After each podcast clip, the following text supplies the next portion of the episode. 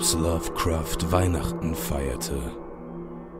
Von Mirko Stauch. Lovecraft war ein Materialist durch und durch. Das ist nichts Neues. Er war naturwissenschaftlich gebildet und ein Atheist.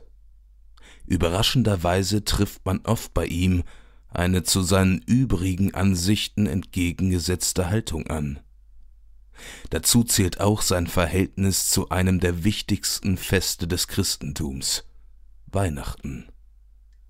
Wie kann es sein, dass ein Mann wie Lovecraft das Weihnachtsfest schätzte und es vielleicht sogar liebte? Die Frage lässt sich unter zwei Aspekten beantworten. Zum einen war Lovecraft ein Traditionalist. Das führt zum zweiten Aspekt, dem Umgang mit der eigenen Vergangenheit. Beides vermischt sich hier. Weihnachten bedeutete für ihn mehr als nur das Verteilen und Empfangen von Geschenken oder das Beisammensein mit Freunden. Dass er letzteres allerdings sehr mochte, beweist ein Brief vom Dezember 1925 an seine Tante Lillian Clark, in dem er eine Weihnachtsfeier mit seinen Freunden George W. Kirks Buchladen in New York beschreibt. Es bedeutete für ihn auch das Bewahren einer wichtigen Erinnerung, die an seine Kindheit, seinem goldenen Zeitalter. Man kann es vielleicht mit einem Zitat aus Axel Hackes Buch Alle Jahre schon wieder auf den Punkt bringen. Ich liebe diese Zeit, auch wenn sie noch so anstrengend sein mag. Weihnachten ist für mich das Fest der Sehnsucht nach der Kindheit, nach dem kindlichen Glauben, dass die Welt eigentlich schön ist und heil. Es ist der Versuch der Erwachsenen, sie wenigstens für einen Abend oder für zwei, drei Tage noch einmal schön und heil zu machen. Ohne Zweifel hätte Lovecraft, wenn auch unter gewissen Vorbehalten, dieser Aussage zugestimmt. So erinnert sich sein Freund W. Paul Cook in seinen Memoiren an Lovecrafts Gefühlsausbruch, als sie gemeinsam am alten Anwesen der Familie in Jail Street 454 in Providence vorbeiging. Lovecraft, so Cook weiter, träumte davon, eines Tages dieses Haus zurückzukaufen, ebenso wie die Bücher, die aus der Familienbibliothek wegen der angespannten finanziellen Situation veräußert werden mussten. Auch Sonja H. Davies berichtet in ihren Erinnerungen an Lovecraft, wie sehr er den Verkauf des alten Anwesens beklagte. Er sei anfangs oft dorthin gegangen und habe sich auf die Stufen der Veranda gesetzt, denn das war sein Zuhause. Lovecraft muss oft an die Zeit gedacht haben, trotz des im Hintergrund dreuenden Schattens der Erkrankung seines Vaters konnte der junge Lovecraft alles tun und lassen, wonach ihm der Sinn stand und was seine Mutter zuließ. Sein geliebter Großvater, Whipple van Buren Phillips unterstützte die Grillen seines Enkelsohns, förderte seine Talente und gestattete ihm die Benutzung der Familienbibliothek. Der junge Lovecraft durchstreifte den Dachboden des Anwesens und entdeckte dort im Jahr 1902 das Buch Geography of Heavens, ein Astronomiebuch seiner Großmutter, erschienen etwa Mitte des 19. Jahrhunderts. Dieses Werk, so wird er später sagen, hat seine lebenslange Faszination für die Astronomie mitbegründet, und letztlich war es diese Faszination, durch die Lovecraft auch zu dem Schriftsteller geworden ist, den wir heute schätzen. Lovecraft idealisierte insbesondere die Vergangenheit des 18. Jahrhunderts. Seine persönliche Vergangenheit war ein virtuelles Rückzugsgebiet, das er sich bewahren wollte. Man neigt besonders in der Weihnachtszeit zu einer gewissen Nostalgie, und auch Lovecraft war nicht frei davon. Er erzählte seiner Frau Sonja H. Davies von den Weihnachtsabenden in der Angel Street 454. Man versammelte sich zusammen mit den Dienstboten im Wohnzimmer und sang gemeinsam Weihnachtslieder. Danach übergab Whipple Phillips jedem von ihnen als Weihnachtsgeschenk einen Umschlag mit einem Scheck. Er wünschte jedem persönlich frohe Weihnachten. Für den jungen Lovecraft ein Paradies. Er liebte diese Familienfeiern. Man kann es sich geradezu vorstellen, wie die Familie Phillips den Weihnachtsabend verbrachte. Der Großvater im Sessel, den Enkel bei sich. Er erzählt ihm eine Geschichte. Draußen ist es kalt. Nebenan wird das Essen aufgetragen. Dann geht es zu Bett, und Young Lovecraft denkt an seine Geschenke. Wer weiß das schon? aber mir persönlich gefällt diese Vorstellung. Wie Lovecraft nun tatsächlich seine Weihnachtsfeste verbracht hat, können wir kaum sagen. Zeugnisse darüber sind rar gesät, die wenigen verfügbaren Quellen wollen also gewissenhaft ausgewertet werden. So berichtet Lovecraft in dem bereits erwähnten Brief an seine Tante Lillian Clark vom 26. Dezember 1925 aus New York, dass er und seine Freunde sich in George W. Kirks Chelsea Bookshop am 23. abends getroffen haben. Die Mitglieder des Calem Clubs hielten dort eine kleine private Weihnachtsfeier ab, bei der James F. Morton den Weihnachtsmann spielte und jedem ein kleines Geschenk aus einem 10-Cent-Store zusammen mit einem kleinen Gedicht überreichte. Lovecraft bekam eine Schneekugel, die er in seinem Brief sogar gezeichnet hat. In der Kugel befand sich die Miniatur eines verfallenen Schlosses, das seine danzenianische Fantasie anregte. Das kleine Geschenk hat ihn sehr begeistert, denn er beschreibt es ausführlich und lobt Mortons Volltreffer. Ferner lobt er Kirks Kaffee, der unter den Calems geradezu legendär war. Gegen zwei Uhr morgens endete das Treffen und Lovecraft arbeitete in dieser Nacht bis halb vier früh. Man stelle sich eine kalte Nacht in Brooklyn vor.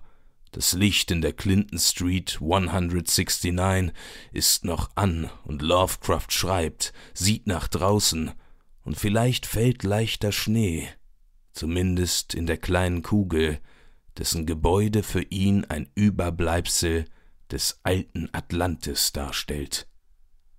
Am nächsten Tag, dem 24. Dezember, kam ein Paket seiner Frau Sonja an, darin enthalten einige Hemden und eine exquisite Krawatte. Der Nachmittag des nächsten Tages gehörte einer kleinen Weihnachtsfeier unter Freunden im Hause Frank Belknap Longs, wo er auch Everett McNeil und Samuel Loveman traf. Es wurden Geschenke überreicht und die Festtafel war reich gedeckt. Zum Nachtisch wurde ganz traditionell Plumpudding und Minzkuchen aufgetragen, dazu gab es noch einige Überraschungsgeschenke aus einer gewaltigen Socke, aus der sich jeder Gast neun Kleinigkeiten nehmen durfte. Lovecraft zog unter anderem Rasierseife, eine Nagelfeile und ein Maßband heraus, was ihn zu einem kleinen Witz veranlasste. Wäre er, so berichtet er Tante Lillian, unterwegs verhaftet worden, so hätte die Polizei mit Sicherheit geglaubt, er habe ein Woolworth oder ein Kresk Warenhaus ausgeraubt. Man traf sich noch einmal im Weihnachtszimmer und spielte ein kleines Spiel, dessen Preis eine Box mit Schokolade war. Es ging hier um das Erraten bekannter Werbung aus beliebten und populären Magazinen. 25 Werbeanzeigen wurden gezeigt, und zu Lovecrafts nicht geringem Erstaunen erkannte er die meisten, obwohl er kein Leser solcher Magazine war. Eigentlich hatte er nicht an dem Spiel teilnehmen wollen, wurde aber überzeugt und gewann.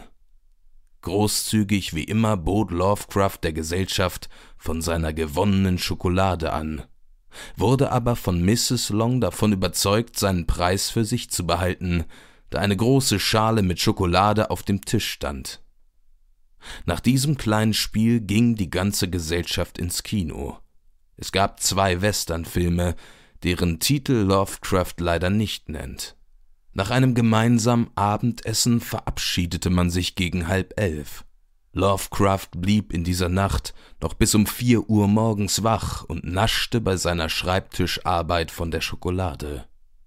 Einem anderen Brief aus dem Dezember 1929 an James F. Morton entnehmen wir, dass Lovecraft, bereits wieder in Providence wohnt, seine Tante Annie Gamwell zu einem traditionellen Weihnachtsessen nach Downtown Providence ausführte. Viel ist in diesem Brief leider nicht mehr zu erfahren, aber Neffe und Tante zeigten sich schockiert über die baulichen Veränderungen, die man an der Altstadt von Providence vornahm. Der Literaturwissenschaftler R. Allen Everts zitiert in seinem Aufsatz Der Tod eines Gentleman die letzten Tage Howard Phillips Lovecrafts, wie sehr Lovecraft die frohe Stimmung dieser Zeit geliebt hat. Er habe es sich im Dezember 1936 trotz schwerer Krankheit nicht nehmen lassen, das Haus wie all die Jahre vorher weihnachtlich zu schmücken. Auch Hazel Heald berichtet August Derleth 1937, dass Lovecraft ihr in allen Einzelheiten den Baum und den gesamten Weihnachtsschmuck im Hause beschrieben habe. Seine besondere Wertschätzung für das Weihnachtsfest findet auch ihren literarischen Nachschlag. So ist sein längstes einzelnes Gedicht ein Weihnachtsgedicht, das im Dezember 1980 im Tryout erschien. Old Christmas. Ein 332 Zeilen langes Gedicht im Stil des 17. Jahrhunderts, der Epoche von Königin Anne II. Lovecraft beschwört hier einen Weihnachtsabend in England in der Diktion der damaligen Zeit. Lovecraft gelingt es hier ein atmosphärisch dichtes Bild zu zeichnen. Es vereinen sich die Motive der Sehnsucht auf zweierlei Weise. Zum einen wieder einmal die Sehnsucht nach einer idealisierten Vergangenheit, zum anderen das mit allen Sinnen erlebbare Fest. Getreu seiner Überzeugung, eine gute Geschichte habe Atmosphäre zu erzeugen, beschreibt er es mit allen poetischen Mitteln, um im Leser ein Gefühl zu erwecken. Nicht ohne Nostalgie gedenkt Lovecraft hier wohl auch seiner eigenen Vergangenheit, in der Angel Street 454. In späteren Jahren schrieb Lovecraft seinen Freunden und Verwandten immer wieder sehr persönliche kleine Weihnachtsgedichte. In der Sammlung The Ancient Track, The Complete Poetical Works of H.P. Lovecraft finden sich 112 verschiedene Weihnachtsgedichte an Freunde und Verwandte. Da es sich hier nur um die überlieferten Texte handelt, mag es sein, dass er wesentlich mehr geschrieben hat. Jedes kleine Gedicht, meist Vierzeiler in Paarreimen, ist sehr persönlich. Sie sind geradezu herzenswarm, wie S.T. Yoshi sagt, und oft mit einer Reminiszenz an gemeinsame Erlebnisse oder Interessen. Es sind persönliche Gelegenheitsgedichte, um dem Empfänger eine Freude zu machen.